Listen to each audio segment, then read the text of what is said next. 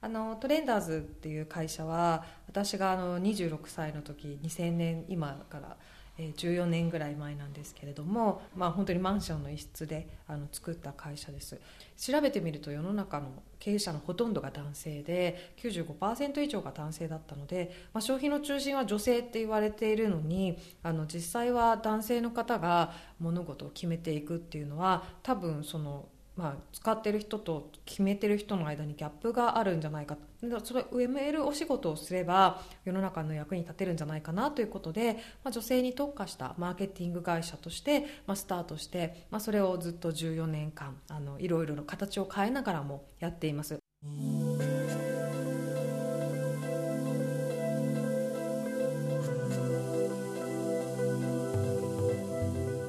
常沢佳穂子慶應義塾大学経済学部卒業後リクルートに就職。その後創業間もない楽天にてさまざまな新規事業を成功させる。2000年26歳でトレンダーズ株式会社を創業。現在フェイスブックのフィード購読者数は2万人をはるかに超え13年間継続している自身のブログは月間100万ページビュー。社長業のみならずこれまでに3回の出産を経験。さらに経済産業省委員を務めたりと次世代の女性の生き方働き方をあらゆる場所で提案し続けている。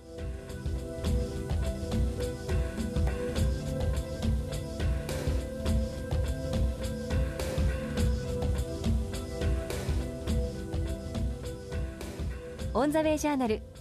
今朝はトレンダーズ株式会社代表取締役社長常沢佳穂子さんのお話をお届けしてまいります。ご案内は古賀良子です。女性に特化したマーケティング会社トレンダーズ。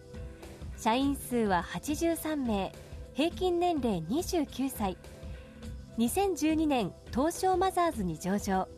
今年2014年で創業から14年を迎えます。2000年で設立した時、まあ、26歳で、まあ、今14年経って足し算すると当然40歳なので、まあ、女性の人生の中でも非常に濃いあの、まあ、人生の選択肢というのいろいろある中で、まあ、起業っていうものと、まあ、女性の人生っていうのを両立して、まあ、経営者として、まあ、非常に充実した14年間だったと思いますが同時に私30で結婚して313235と3回出産もしているので本当にもう何でしょう。人生のこう、まあ、発展期というか目まぐるしいというか14年だったなと思います。で経営としてもすごくこうまああのやってみて分かりましたけど物事が順風に進むっていうことの方が多分どんなに素晴らしい会社でも中身はあのそれをどうやって想定して対策していくかっていうことをしながらの成長だと思うのでもう本当に全ての社長さんを尊敬するなと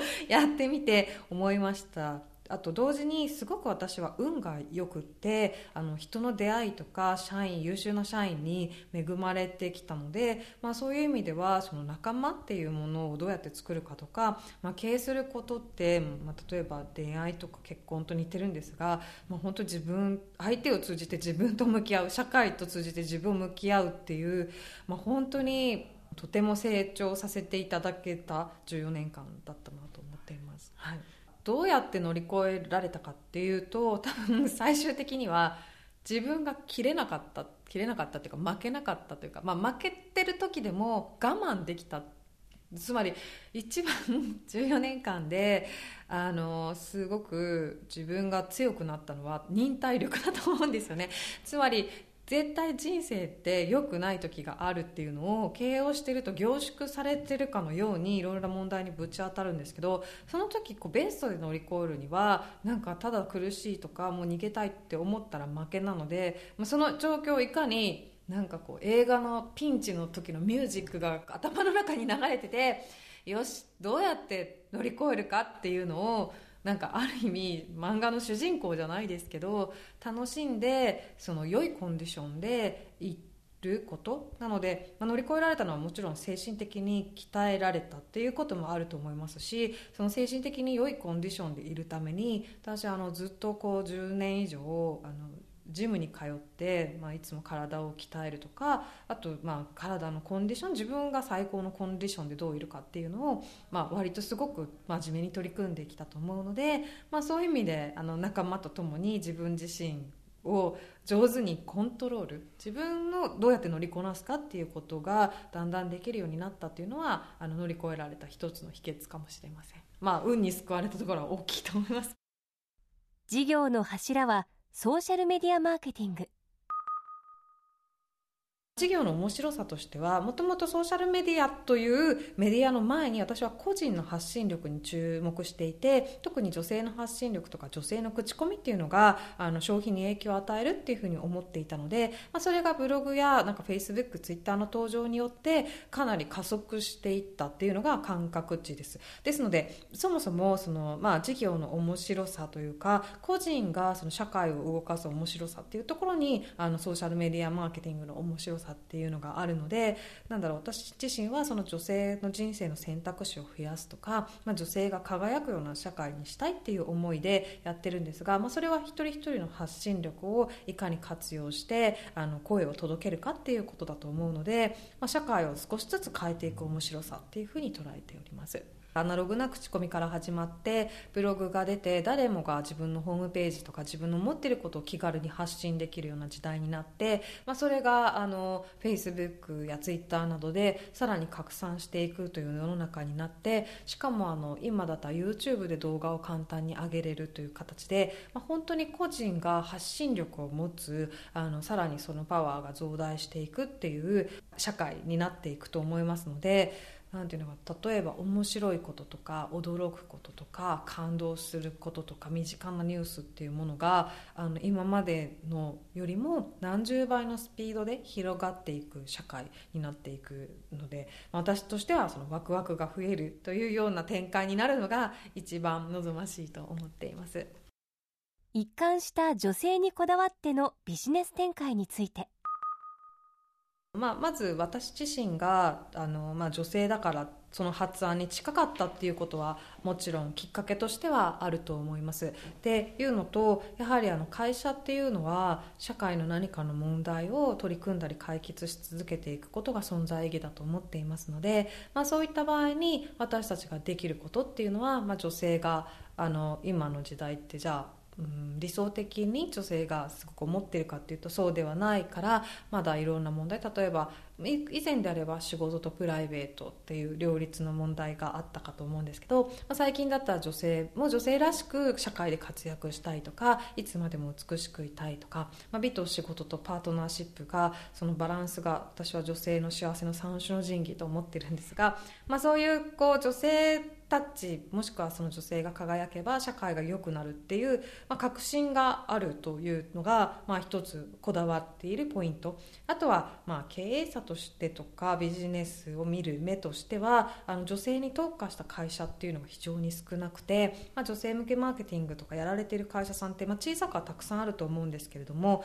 まあ、弊社のようにそこに特化して上場までしてさらに拡大していこうっていうのはあまりないと思いますし、まあ、これからその政府のアベノミクスもそうじゃないですけれども女性っていうもののキーワードっていうのは、まあ、あの例えば今だったらゲームとかなんかそういろいろある中でやっぱ女性っていうキーワードは私は絶対より注目されると思っていますのでビジネス的にも社会的存在意義的にもあの私たちがやる意味もあるっていうのでメリットが非常に大きいと感じています。加速させていくのが私たちの役割かなと思っていてあの団塊ジュニア生まれなんですけれども私は。で団塊ジュニアの女性たちが、まあ、最後の人口のボリュームゾーンで、まあ、彼女たちの人生の選択肢っていうのが後々に影響を与えることも非常にあのそれは人口構成的にもあの、まあ、女性の社会進出の在り方についてもそうだと思いますし、まあ、非常に IT がこれだけ広がってくるとその軸を超えた働きっていうのもできてくると思うので、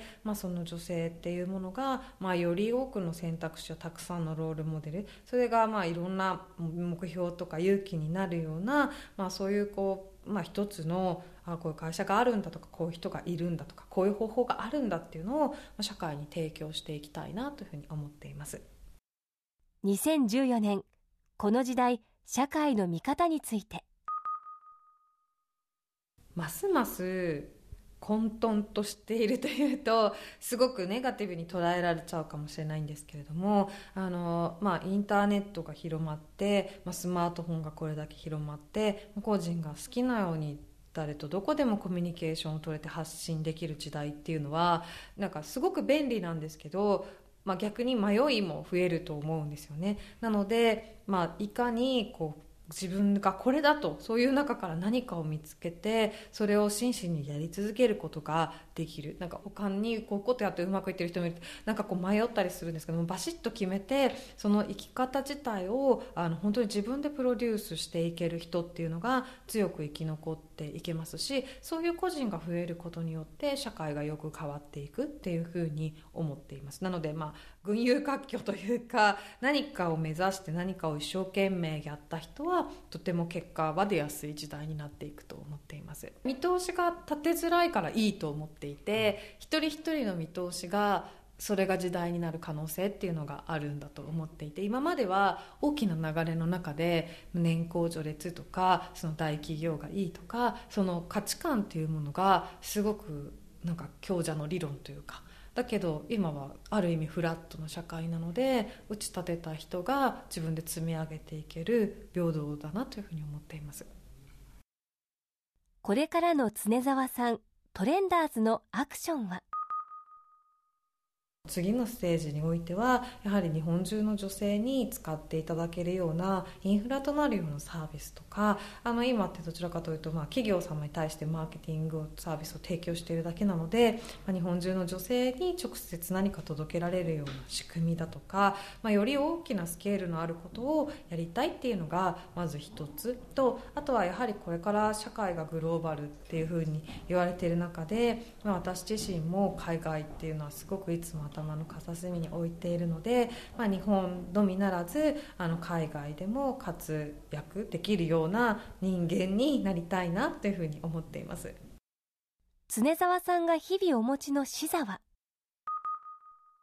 まあ、ソーシャルメディアマーケティング会社の社長だからというわけでもないんですがあの起業してからずっとほとんど毎日ブログを書いてましてあのそのテーマが「人生を味わい尽くす」っていうブログのタイトルなんですけれどもあの、まあ、生きてればいいことも悪いことも楽しいことも苦しいこともあるんですが、まあ、それらを全て自分自身は経験という糧にして次の時はうまく乗り越えられるとかこれから乗り越えなきゃいけない人に伝えていかないといけないっていうのが自分の役割だと思っているので、まあ、その事柄をいかに上手に吸収して発信できるかっていうのが私自身がそれによって自分の血となり肉となり自分が成長し会社が成長しあの周囲になんかプラスの情報を発信するっていうサイクルが私の生き方だと思ってますので、まあ、これからもそのサイクルっていうのをきちんとポジティブに回し続けていけたらいいなと思っています。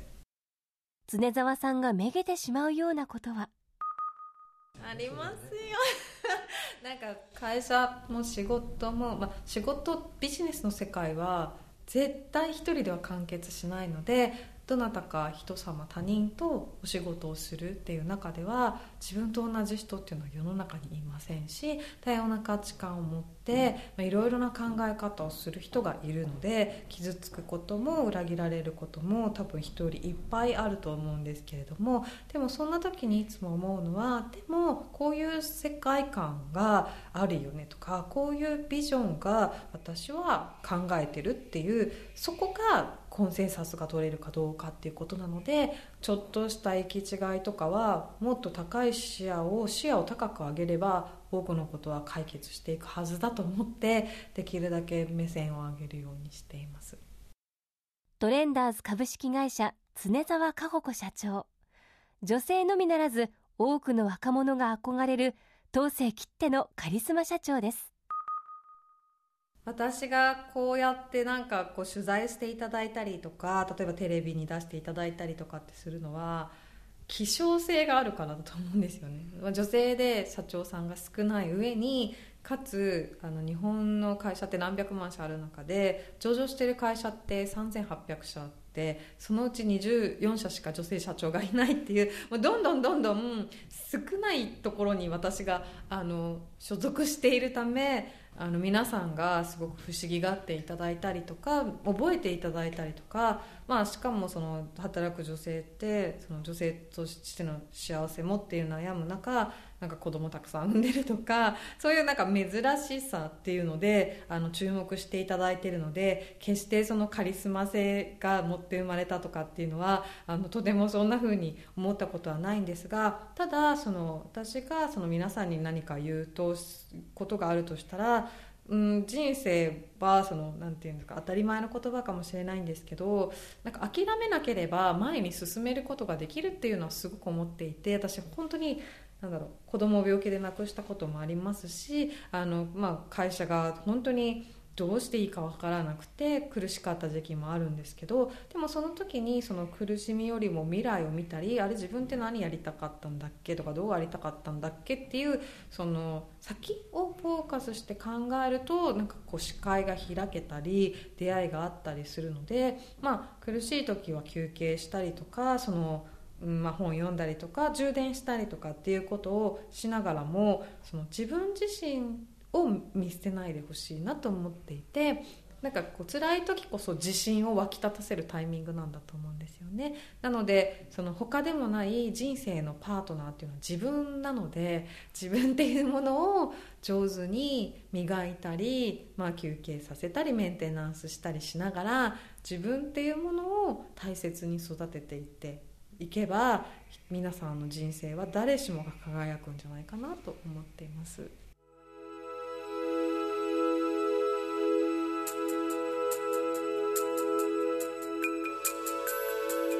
ウーメディア、アメイズ、気になるもん、キレナビ。トレンダーズが手掛ける事業は次々と成功を収めています。どうして成功したのか。今回お届けしてきた常澤社長の言葉を聞けば思わず納得ですそしてこれからトレンダーズがどう動くのか常澤社長がどう動くのかそれはそのまま時代社会を読み解くヒントになりそうですオン・ザ・ウェイ・ジャーナル今朝はトレンダーズ株式会社代表取締役社長常澤佳穂子さんのお話をお届けしてまいりました。これから先こんな40になってもまだですけどどんなチャンスが来るんだろうなっていうぐらい期待をしてあの皆さんも本当そうだと思うのであの未来の自分に憧れるぐらいの気持ちであのみんなで楽しい人生をクリエイトしていくってことなのかなと思ってます。